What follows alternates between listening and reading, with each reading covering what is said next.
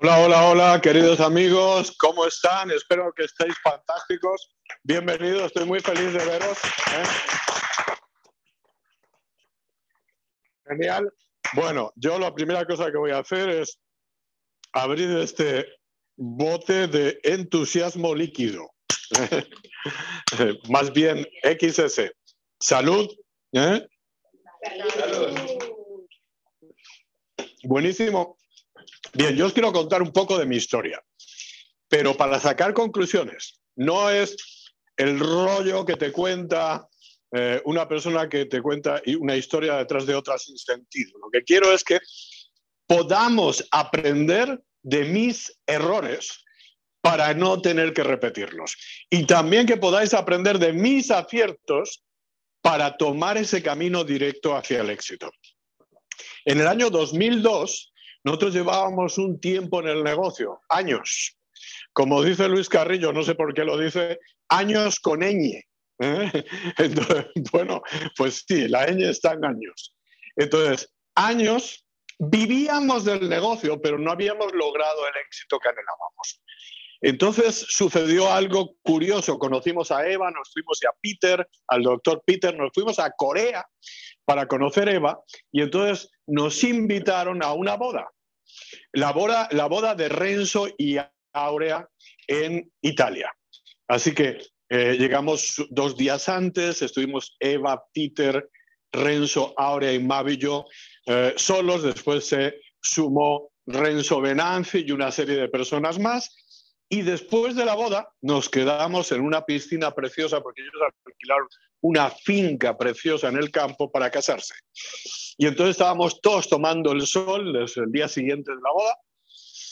Y Eva, que siempre te hace las preguntas que te descolocan, Eva siempre me hacía preguntas de estas que cuando las respondes dice, me acabo de pegar un tiro en los pies, ¿no? Entonces Eva miró a Mavi y le dijo, a ver Mavi, ¿Por qué tú tienes años en el negocio y todavía no eres diamante? Esa pregunta nos dio de lleno, ¿no? Mavi no sabía por dónde salir, así que Mavi le contestó, porque no he hecho el camino de Santiago. Y claro, Eva no sabía que era el camino de Santiago, ni nadie allí. Pero Eva nos iba a quedar en la superficie. Así que le hizo la siguiente pregunta. ¿Y por qué no has hecho el camino de Santiago? Si eso te va a hacer, hacer ser diamante, cualquier otro Apple le hubiera dicho, tú eres loca, vete a dar el plan, déjate de tonterías, que era lo que yo pensaba por otra parte. Y la respuesta de Mavi fue, porque Salvador no quiere. Era verdad. Ya la hemos liado. No es que Salvador no quería, es que Salvador pensaba que dos semanas por ahí eran dos semanas menos de planes que íbamos a dar. ¿Por qué no nos poníamos a dar el plan y calificábamos? Me parecía de sentido común. Pero como Mavi dijo eso, Eva miró a los ojos de Mavi y se convenció de que no sabía que era el camino de Santiago, pero Mavi de verdad creía eso. Y entonces le dice Mavi, Eva a Mavi, muy bien, Mavi, yo voy contigo. Inmediatamente Peter dijo, yo también voy. Ya eran tres contra uno. En ese momento Renzo dijo, yo también voy. Y como se acaban de casar, pues también, Renzo Benanti también, todos los diamantes que habían allí dijeron que iban al camino de Santiago y ahora todos me miraban a mí. No, yo dije, ok, yo también voy. Pero el único que sabía lo que era el camino de Santiago era yo, porque me había leído tres o cuatro libros. Y entonces yo sabía que ese camino eran un montón de kilómetros. Y un montón de kilómetros y andando son dos cosas que no casan. ¿eh? Montón de kilómetros en avión o en coche, andando no. Y entonces, pues ahora teníamos el Camino de Santiago, pero Eva, como nunca deja nada suelto y es la mejor organizadora que yo he visto en mi vida, dijo, ¿cuándo? Tenemos que ir al viaje de liderazgo de Amoy al Algarve. Eso está cerca. Bueno, Galicia está en la frontera con Portugal, pero el Algarve está al lado de Cádiz. eso de cerca, sí, visto desde Alemania, están juntos, ¿eh? pero en la práctica no tanto. Bien, ¿qué tiempo tenemos? Tenemos tres días, tres días que podemos ir antes del viaje y cuando acabe el Camino de Santiago, conduciendo, vamos a alargarme. Plan perfecto, ¿verdad? Bien, llegamos a la salida de la distancia mínima que puedes hacer en el Camino de Santiago, porque el Camino de Santiago empieza en la casa de cualquiera. Y si estás a 3.000 kilómetros, pues tu camino son 3.000 kilómetros. Pero hay una distancia mínima que son 120 kilómetros. Hicimos un poco más, 120 kilómetros, como decía un amigo mío, a pinrel, ¿eh? a pata, andando. 120 kilómetros para alguien que la distancia más grande que había recorrido en su vida era de la mesa a la nevera o de la nevera a la mesa, como quieras, ¿no? Yo estaba en plena forma, duro entrenamiento de sofá. Bien, llegamos al punto de salida, dormimos esa noche en ese lugar, en Sarriá, y nos quedaba todo ese camino que no es llano, es montaña para arriba, montaña para abajo, piedras, un rompepiernas. Yo en los primeros 10 kilómetros ya supe que aquello no era lo que quería hacer. ¿eh? Entonces, y empezamos a hacer el camino de Santiago, pero Eva siempre dijo, lo que empiezas, lo acabas. Me acuerdo que un día, y me salgo un poco del tema, estábamos en Portugal, primera convención, y Eva dijo que íbamos a correr por la playa. Salimos a correr por la playa yo digo, Eva, va a caer una tormenta increíble. Bueno, cayeron rayos de punta. Nos cayó el diluvio universal concentrado. Y yo le digo, Eva, está lloviendo mucho. Y Eva me mira y me dice, ¿y qué? Nosotros no somos de azúcar. No nos vamos a derretir por un poco de agua. Y corrimos dos horas bajo una tormenta de agua yo ya sabía que Eva no iba a desistir. Llegamos, de hecho, al hall del hotel y mientras nos daban las llaves hicimos un charco al lado del mostrador porque estábamos escurriendo agua. Así que ahora en el camino de Santiago no iban a desistir. A todo esto no teníamos ni idea, ni de por dónde iba el camino, ni de cómo se hacía. Llevábamos mochilas todos las mochilas, bueno, mochilas o maletas. Había quien llevaba maletas. ¿Tú te imaginas hacer el Camino de Santiago con dos maletas? Fantástico. Entonces empezamos a aprender de los errores. Llovió todo el camino. El plan era muy fácil. Vamos a hacer un maratón cada día. Un maratón son 42 kilómetros, tú lo sumas más o menos los 120 kilómetros que había que hacer. Así que cada día 42 kilómetros. Eso suena fácil, ¿verdad? Solo que los maratones suelen ser llanos y por terreno asfaltado, no por un pedrazal cuesta para arriba, cuesta para abajo y debajo de la lluvia. Tremendo aquello. Ahora, aprendimos un millón de cosas en ese camino de Santiago. Y ese millón de cosas se aplican directamente al negocio. La primera cosa es que en el camino de Santiago teníamos una meta. La meta era la Plaza del Labradouro y estaba a 120 kilómetros. La segunda cosa es que éramos un equipo, un equipo que tenía una meta. Los móviles no funcionan en el camino de Santiago, la mayor parte del tiempo estás perdido en las montañas, no puedes jugar con el móvil, no puedes hablar con nadie, así que todo lo que puedes hacer en esos días solo en las montañas es pensar o escuchar a Eva, que lo cual es mejor que pensar, porque si te escuchas a ti mismo, terminarás como tú mismo. ¿Me puedes poner eso que se apagó? Muy bien, entonces, la segunda cosa que descubrimos es que el camino de Santiago era un camino que estaba escrito en las estrellas. Que si tú sigues la Vía Láctea en la salida, sin salirte de debajo de esa línea y vas en la dirección de la línea esa, de estrellas, terminarás en Santiago.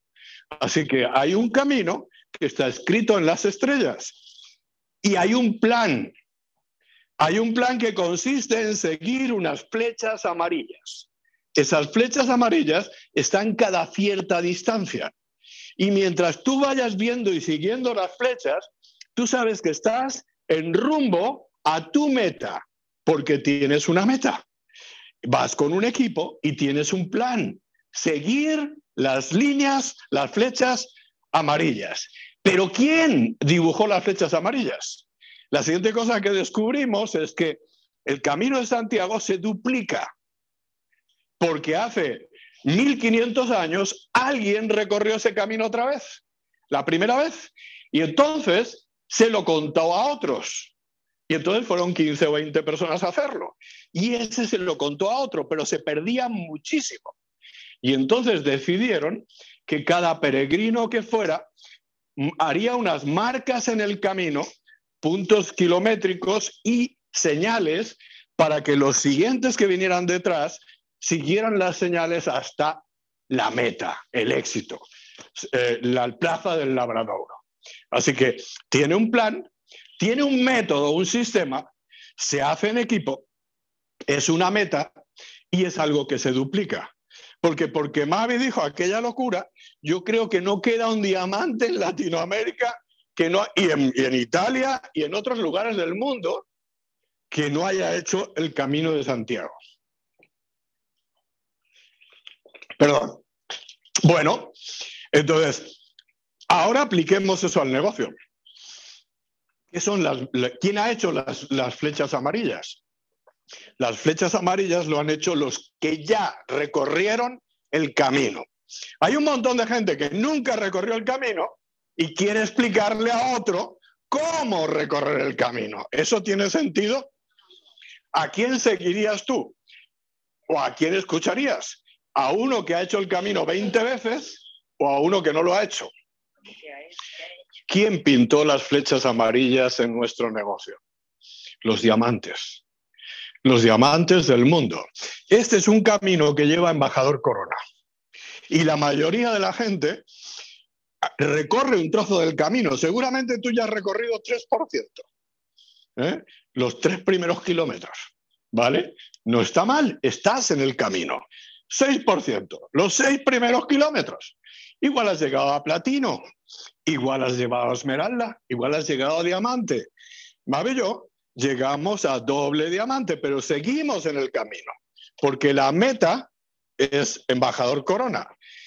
Y cuando conocimos a Eva, nos dimos cuenta que ellos tenían el mejor camino para llegar a, a, Santiago, para llegar en nuestro caso a, a diamante o a embajador corona, porque ellos habían recorrido todo ese camino en 32 meses y decidimos seguir sus fechas si tú sigues las flechas amarillas, aunque nunca hayas recorrido el camino, tú acabarás en Santiago. Entonces, y si tú sigues las flechas, el sistema de Eva y de Peter, y lo aplicas literal, tú puedes tener un éxito extraordinario y seguramente en menos tiempo. Y antes de que nosotros recorriéramos el camino de Eva y de Peter, no el camino francés, que así se llama uno de los muchos caminos que llevan a Santiago, antes que recorriéramos el camino de Eva y de Peter, habíamos seguido caminos que en muchas ocasiones acababan en un acantilado. Y tú llegabas ahí al borde de Dios mío, menos mal que me paré, si no, menudo garrafazo me pego. Y algunas veces hasta nos lo pegamos, ¿de acuerdo? Y por eso cuando les conocimos, nos pareció tan valioso seguir las flechas amarillas seguir el sistema de Eva y de Peter. Es trágico ver a gente que tiene sueños recorriendo el camino campo a través sin tener ni idea dónde va o aún teniendo idea, decidiendo que él lo va a hacer a su manera. Y te puede pasar las cosas que nos pasaron a nosotros en el comienzo. No sabíamos que había hoteles de lujo en el Camino de Santiago. Hay eh, paradores nacionales que son castillos y que son sitios preciosos. Hay pazos que son palacios. Pero nosotros dónde fuimos? A pensiones. Pensiones. No había agua caliente, no había calefacción, estábamos mojados, así que al día siguiente nos tocaba ponernos la ropa mojada del día anterior, los zapatos mojados del día anterior y si quieres te duchas con agua fría, pero ¿para qué si ya ibas empapado? ¿eh? como no habíamos entrenado, al final del primer día casi no podíamos caminar, pero a las 4 de la madrugada que nos levantamos del segundo día, lo que no podíamos era bajar las escaleras del segundo piso a la planta baja para ir al camino, porque las caderas y las rodillas ya no se doblaban, porque todo el mundo cree que las cuestas eran el problema, pero el problema eran las bajadas, porque en las bajadas las articulaciones golpean unas con las otras.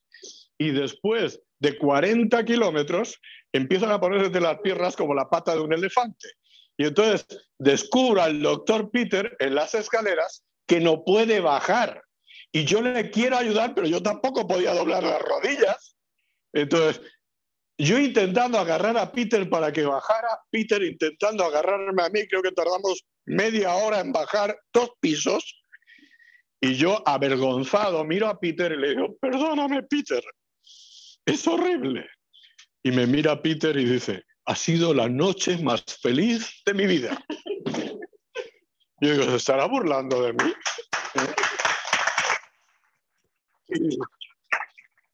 Peter, ¿cómo puede ser la noche más feliz de, de, la vida? Hacía un frío de morir.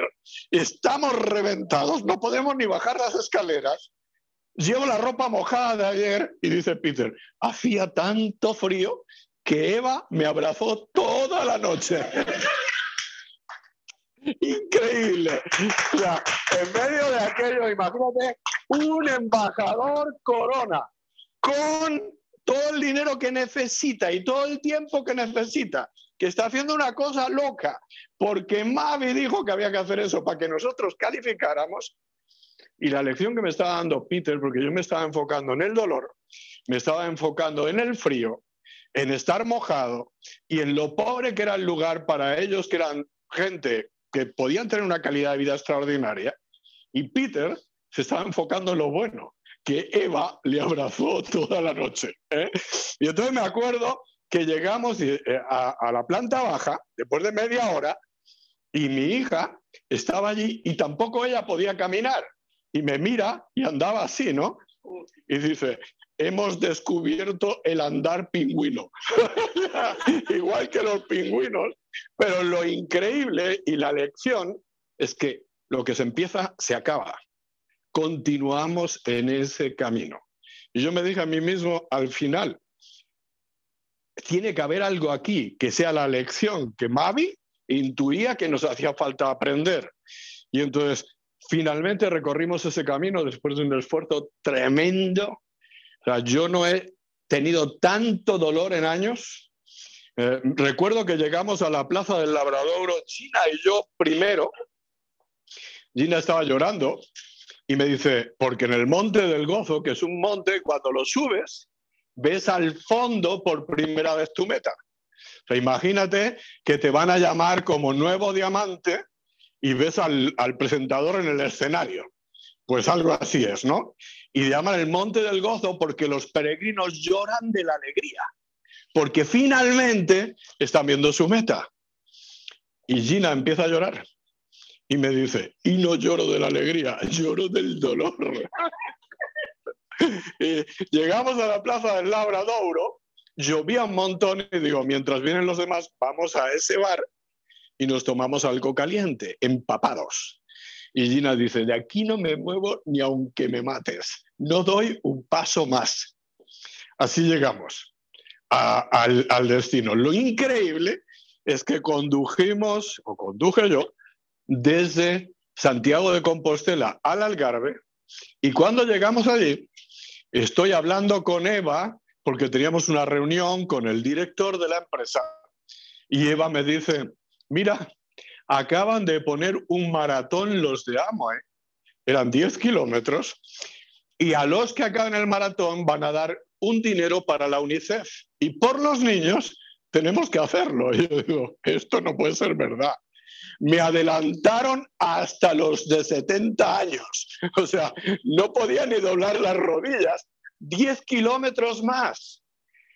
Entonces descubrí que los que ganan, ganan porque no se dan la opción de desistir. Esa es la primera cosa. O sea, ni una sola persona dijo, me paro.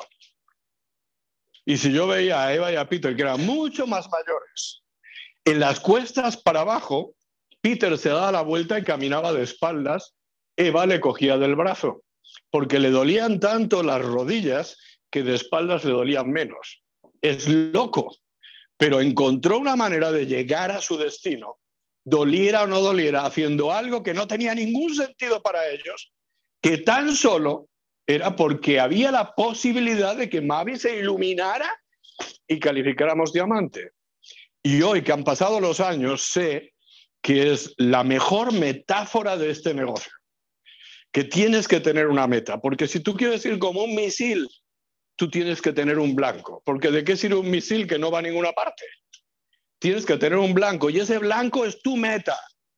Entonces necesitas tener una meta. Y una meta es cuando sabes a dónde vas y cuándo vas.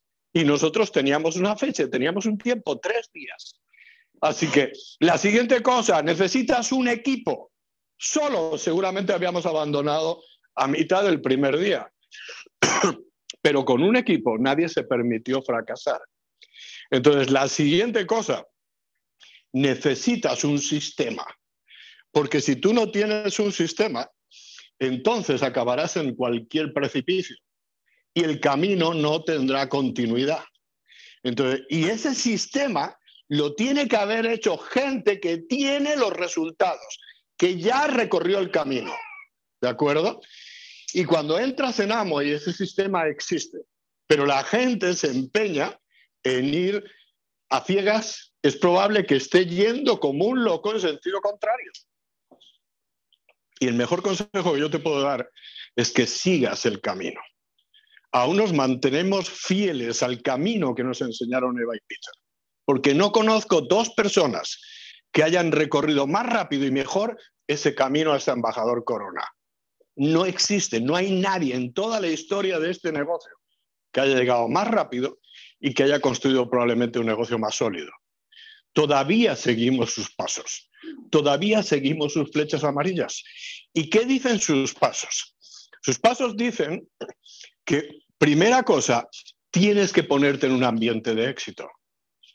El ambiente que llevábamos nosotros en el Camino de Santiago, un equipo que tiene una meta y que nada ni nadie le va a parar. Y cuando estás en ese ambiente, empiezan a cambiar un montón de cosas. Me recuerdo empezando en este negocio, la malísima actitud que tenía yo. cuando yo fui a escuchar a Mariby, yo no quería hacer el negocio, realmente quería sacar a Mariby del negocio. ¿Tú te imaginas? ¿Cómo iba a tener éxito aquí si lo que yo quería es que desistiera mi patrocinadora? Porque pensaba que la habían engañado. Y como me llamo Salvador, pues yo fui a salvarla. Menos mal que ella me salvó a mí. ¿eh? Pero es empezar muy mal, con muy mala actitud. Y entonces, eso sí, me llevé todo el sistema y empecé a estudiar el sistema, pero con ojos críticos. Por tres meses me, me mantuve oculto. No quería que nadie supiera que estaba construyendo el negocio, porque veía el negocio pequeño. Yo dirigía una compañía muy grande, había creado tres empresas y me parecía que era un negocio pequeño y no quería que la gente pensara que ahora yo estaba haciendo ese negocito. Así que no quería hablar con nadie, era un agente secreto de este negocio. ¿Y qué es un agente secreto? Pues uno que está en el negocio pero no quiere que lo sepa nadie. Ese era yo, todo equivocado. Recuerdo dar los primeros planes y empezar a escuchar no, no, no, no. 80 primeros planes me dijeron que no. ¿Eso te va a pasar a ti? Seguramente no. Pero yo tenía tan mala actitud que de alguna manera estaba influyendo en la otra persona. O sea, la otra persona me miraba y diciendo, una actitud como la tuya, si te sigo, vamos al desastre. No me decían que no al negocio, me estaban diciendo que no a mí. Se entiende eso, ¿verdad? Entonces, una malísima actitud. Eh, pensaba que el negocio era pequeño. Y entonces empecé a meterme en el camino y a seguir las flechas. Volvía después de ese plan y nos habían dicho que no. Y me ponía dos audios. Y después de dos audios como si me hubiera puesto tiritas. ¿eh? me reparaba las heridas y estaba listo para ir a por más golpes. ¿eh? Y regresaba y volvía, me ponía a leer un libro. Y empecé a leer libros que eran una cosa increíble, la magia de pensar en grande. Pues si yo toda la vida había pensado en pequeño, mi madre me decía, hijo, piensa mal y acertarás. Pues con esa educación, imagínate lo que yo pensaba. De hecho, pensé que a Maribí la habían metido en un lío. Y audio tras audio, libro tras libro, me restauraba detrás de cada plan. y lentamente empezó a cambiarme la actitud. Al principio pensaba, no lo voy a aguantar, no voy a aguantar toda esta gente que me conoce diciéndome que no. Algunos hasta se reían. Recuerdo que uno de los primeros planes era el novio de mi secretaria. Y el novio de mi secretaria se ensañó con nosotros. Allí mismo mami decidió desistir. Entonces nos fuimos a cenar y repasamos por qué hacíamos el negocio y volvimos al camino otra vez. Golpe tras golpe, no tras no, audio tras audio, libro tras libro, reunión tras reunión. Lentamente algo empezó a florecer en mí. De pronto empecé a pensar que yo también podía, que si toda esa gente lo podía hacer, yo también lo podía hacer. Y empecé a creer en mí, un poquito cada vez. Audio tras audio, libro tras libro, seminario tras seminario, convención a convención fui transformándome del tipo más negativo de todo el negocio a una persona entusiasmada y motivada. Y de pronto la gente empezó a seguirme, porque ahora tenían una buenísima actitud y porque ellos sabían que yo con ellos o sin ellos lo iba a hacer. Así que mejor me seguían. Pero fue un proceso y cuando hoy pienso que si no llego a ir a esa primera convención, que me opuse a ir, yo le dije a Maribí que no íbamos. Mavi eh, dijo, no es que no vamos, es que no vamos pase lo que pase. Pero fuimos, porque Maribí sacó las entradas y me las puso en la mano. Y Maribí me dijo, me has dicho que quieres la libertad, que quieres, necesitas el tiempo y necesitas el dinero para ver crecer a tu hija. ¿Es eso verdad? ¿Qué le iba a decir? Era la verdad. Sí, lo es. Me has dicho que quieres ser libre, que no quieres que nadie te diga cada día de tu vida lo que tienes que hacer. ¿Es eso verdad o no? Dije, sí. Me has dicho que tú quieres viajar por todo el mundo. ¿Sabéis al único lugar que habíamos ido fuera de España, Mavi y yo? Andorra. Como director de una compañía y tres empresas creadas, y no sé si Andorra vale como país o no. ¿Eh? O sea, imagínate, el único lugar al que habíamos ido. Y le tuve que decir a Maribí que sí, que realmente quería viajar por todo el mundo. Entonces ella sacó las entradas y me dijo, entonces tú necesitas estar allí, toma tus entradas. Salimos de esa convención y yo dije, el estatus a la porra. Lo que piensen los demás está de más. Lo que de verdad importa es lo que yo piense y el futuro que le pueda dar a mi familia. Y cuando soltamos todos los frenos y atravesamos toda esa mala actitud que teníamos y nos transformamos y nos pusimos con una meta, la meta era llegar al 21%. 15 días después, después de todos aquellos días perdidos, éramos nuevos 21 y empezamos a, recorrer ese camino. Y lo que yo te quiero decir es que tú eres libre, tú puedes tomar las decisiones que quieras, hacer esto como te dé la gana. Pero si realmente quieres ganar, no conozco un solo, un solo diamante o superior que haya subido a su reconocimiento al escenario y haya dicho, yo lo hice sin los audios, lo hice sin los libros, lo hice sin las convenciones, lo hice sin las reuniones. No conozco un solo caso, pero conozco a todos los que he visto que han dicho, y me fui a esa convención y me transformé. Porque de eso va, porque en este año me he preguntado un montón de veces por qué hay gente que está calificando tantísima gente y yo he oído todas las excusas del mundo para no calificar. Y he visto todas las razones del mundo para calificar. Cuando conozco a Jayón, no tenía coche, no tenía casa, vivía en un cuarto alquilado con otro, dormía en una cama con otro hombre porque no podía pagar un cuarto con dos camas. Trabajaba siete años ya en España en una cocina encerrada, 14 horas diarias. No hablaba español. Era el último de los desheredados. Y Jayón me dice que no va a la convención. Y yo pensé, si no viene a la convención, no estará en la próxima. Le condeno a quedarse ahí el resto de la vida, porque ya lleva siete años. Los amigos le escribían a Jayón y le decían, ya tienes siete años en España, ¿cómo te va? Y Jayón contestaba, no vengas. Al menos era honesto. ¿eh?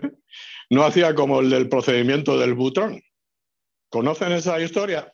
Pues eran unos ladrones que atracaban bancos por el procedimiento del butrón. El butrón es un agujero. Así que ponían una furgoneta, le dice el jefe, que era el listo, al ayudante, que era menos listo, le dice, vamos a atracar un banco. Dice, jefe, ¿cómo lo van a hacer? Dice, lo vamos a hacer con el procedimiento del butrón. Ponemos una furgoneta contra la pared de la cámara acorazada, un grupo electrógeno bajo nivel de ruidos y un compresor, martillo eléctrico, y con, desde la misma furgoneta empezamos a abrir el butrón, el agujero. Y por allí, directo a la furgoneta, sacamos las sacas del dinero. Todo funcionó bastante bien según el plan, solo que el vigilante del banco oyó el compresor, el martillo, y entonces se puso dentro de la cámara acorazada con la porra como si fuera un bate de béisbol. Y cuando el jefe metió la cabeza para entrar en la cámara corazada, le dio con el bate en todos los dientes, se le quedaron los dientes como una cremallera, ¿no? Y entonces el tipo se da la vuelta con la mano aquí y dice, jefe, ¿qué pasa? El ayudante dice, nah, entra tú que a mí me da la risa. como yo, pruébate un poco de lo mismo, ¿no? Pues eh, Jayón al menos no le decía, vente tú que te va a dar la risa, no, decía, no vengas. Recuerdo que le dije a Jayón, tu problema no es que no puedes ir a trabajar, no puedes ir a la convención porque tienes que ir a trabajar. El trabajo es de tu jefe. Tu problema es que tú no puedes ir a trabajar porque tienes que ir a la convención, porque el negocio es tuyo y es tu única esperanza. Así que si vamos a perder en los dos casos, mejor perdemos para ganar. Jayón fue a ver a su jefe y le dijo, este fin de semana no vengo. Y el jefe le dijo, si no vienes, te despido. Y Jayón le dijo, busca otro hoy. Y se despidió él en ese momento. Y hoy todos sabéis cómo es la vida de Jayón. Ah, libre total. Ah, ahora mismo está volando a Macao, a una convención en Macao. Ah, una vida de ensueño.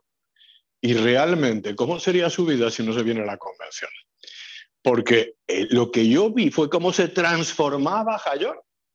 Lo que yo vi es cómo me transformaba yo, como audio tras audio, libro tras libro, reunión tras reunión.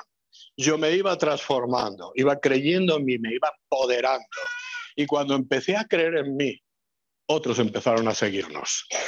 Y si no haces esa transformación, es como querer batir el récord del mundo corriendo como un pingüino necesitamos transformarnos para tener éxito. Y lo que nos transformó fue el sistema. El sistema de Eva y de Peter, porque yo no sigo ningún otro camino. Cada uno tendrá su camino. Y muchos caminos pueden llevar al mismo lugar, pero el único camino que yo recorro es el de mis mentores. Entonces, esto quiero que quede bien claro, ¿de acuerdo? Entonces, ¿Cuál es el mejor consejo que yo podría daros? Y la, conclusión de todo esto que os he contado, de mi propia historia y de la historia que yo vi un montón de gente tener éxito aquí, que ese sistema funciona porque yo me hice diamante en un año después de 10 años de mediocridad, después de conocerles y recorrer las flechas de Doctor Peter. Y otro año, en un tiempo más tarde, pero en un año, nos hicimos dobles diamantes. Y que ese sistema hizo diamante a Jayón. Y ese sistema hizo, hizo eh, doble diamante a Víctor y a Eli. Y yo podría hacer una lista larguísima de gente que se transformó recorriendo ese camino. Y lo que hemos visto, y lo estaba diciendo antes, en estos meses de este año, el año pasado, es que hemos visto personas que yo me preguntaba, ¿cómo pueden encontrar tantos líderes? Y la respuesta es que no los encuentran, que gente común como yo y como Jayón y como Víctor y Eli, que se transformaron en el camino. Y hay muchas veces que pensamos que el secreto del negocio es eh, una manera de trabajar en el negocio. Otras veces pensamos que el secreto del negocio es construir anchura. Otras veces pensamos que el secreto del negocio es construir profundidad. Otras veces pensamos que el secreto del negocio es vender. Y todo eso es verdad. Hace falta todo eso. Pero lo que yo descubrí es que personas con una mala actitud no dan planes, no hacen anchura y tampoco hacen profundidad y tampoco venden y muchas veces ni siquiera consumen. Pero personas con una gran actitud tienen una solución para cada problema. Como Peter en el Camino de Santiago, que cuando ya no podía caminar más, cuesta para abajo, empezó a caminar de espaldas. Y si en estos días habéis visto en el último ah, domingo de victoria, de Masterclass, a Jenny, que es producto de ese sistema, eh, Rubí Nueva Esmeralda, platino fundador en China y Nueva Esmeralda en España. ¿Qué es lo que le ves de especial a Jenny? Una actitud que movería montañas. O sea, llena de fuerza, llena de energía, una sonrisa de oreja a oreja, todo lo ve positivo, como Peter que me dijo que era la mejor noche de su vida, cuando yo pensaba que era la catástrofe de la mía. Pero tú no sabes que cuando conocimos a Jenny no tenía esa actitud, que casi no hablaba, que era una persona tímida, que no estaba llena de energía y que no emanaba ese liderazgo arrollador que tiene, que todo el mundo entiende. Jenny se transformó siguiendo ese camino, siguiendo ese método. Transfórmate en, una persona con una actitud al nivel de diamante y entonces la gente te va a seguir. Y entonces vas a fluir hacia el éxito. Porque yo me recuerdo los primeros 10 años de este negocio, que era reactivo y iba contracorriente, haciéndolo todo al revés. O sea, creo que cometimos todos los horrores, no errores, horrores, mil veces para saber que así no era. Pero cuando conocimos a Eva y a Peter y confiamos en ellos porque ellos tenían los resultados, entonces fluimos. Fluir es ir en favor de la corriente. No debería haber una gran resistencia en tu camino al éxito cuando estás emocionado, entusiasmado, crees en ti mismo, tienes una actitud extraordinaria, tienes una meta clara, tienes una fecha, tienes un sueño y estás siguiendo las flechas amarillas, el sistema. Y sin embargo, puede ser un camino infernal ir al éxito yendo por barrancos y acantilados sin saber muy bien si estás yendo en la dirección correcta o contra la dirección. Te quiero ah, retar a que le des un año a este negocio siguiendo las flechas amarillas, siguiendo el sistema tal y como Eva nos lo enseñaron. Programa de los 10 días, los ocho hábitos, todos los libros, libro 1, libro 2, libro 3, libro 4. Y no tienes claros cuáles son, pregúntalo. Todos los audios, audio 1, audio 2, audio 3, audio 4 y todas las actividades.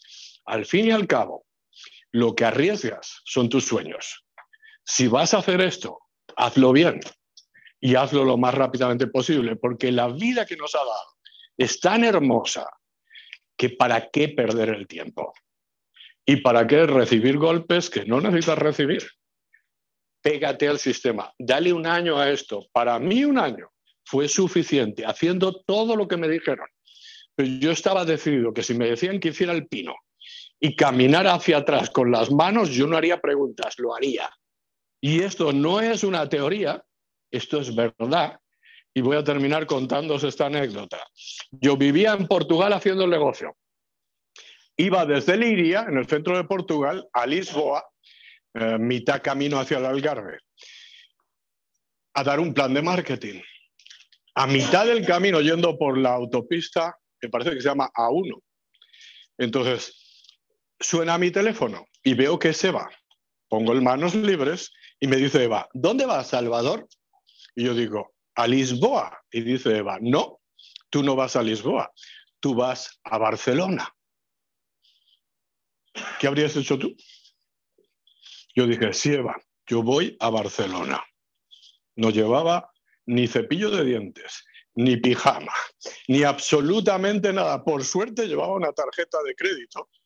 Así que allí mismo, en ese punto kilométrico, giré a la izquierda buscando la primera frontera con España y me puse rumbo a Barcelona, que estaba a 16 horas. Cuando llegué a Barcelona, llamé a Eva y le dije, ya estoy en Barcelona, ¿qué tengo que hacer, Eva? Y me dijo, entra en un hotel y pregunta cuál es el hotel más caro de Barcelona. Yo me habría hecho, vamos, eh, ¿cómo se llama? El uh, Arakiri, ¿eh? Si eso me lo dicen antes del negocio, porque me soy tímido. Entra en un hotel y dirá el tipo, este es el hotel más caro de Barcelona. Y me va a decir, usted es imbécil, está de cachondeo. Entonces, pero entré y, le, lo pregunté y me dijo, no señor, este no es. ¿Y me puede decir cuál es? Me dijo, es el hotel Ars, si no me falla la memoria, que está en el puerto olímpico de Barcelona. Llamé a Eva y dije, ya sé dónde está, ve allí. Y llegué al hotel. Eva, ya estoy en el hotel más caro de Barcelona. ¿Y ahora qué hago? Ve a la recepción y pregunta por el cuarto de Holly. Cuando yo oí Holly, dije, esto es imposible. Holly tiene el negocio más grande del mundo. Holly es la líder de Taiwán, de China. Holly hoy es probablemente cinco veces embajador corona y tiene hijos embajadores corona. ¿Qué hace esa mujer aquí? Entonces le dije, tengo que ir a su cuarto y me dijo, señor, está en una planta de seguridad, eh, déjeme comprobar. Comprobaron, vino un tipo con una llave para que el ascensor parara en la planta, llegamos a la planta, entramos allí y me dijo, Eva, ya estoy en, el, en la, era un duplex, ¿eh? Ya estoy en el cuarto de Holly. Ahora, ¿qué tengo que hacer?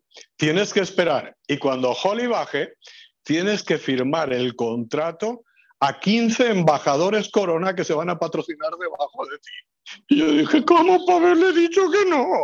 ¿Eh? Y ese día se patrocinó Holly. Y en ese lugar estaba Jayón. ¿Tú te imaginas que yo le hubiera dicho a Eva no? Cuando te digo que decidí que iba a hacer todo lo que me dijera, es que lo decidí. Fe ciega en mis mentores. Y todavía la mantengo hoy. Date una oportunidad a ti mismo de seguir a la gente que tiene lo que tú quieres tener, que, que ya ha ido donde tú quieres ir, de aplicarlo literalmente, sin peros. Un día me dijo Peter, ¿sabes por qué siempre te ayudé? Dije, ¿por qué Peter?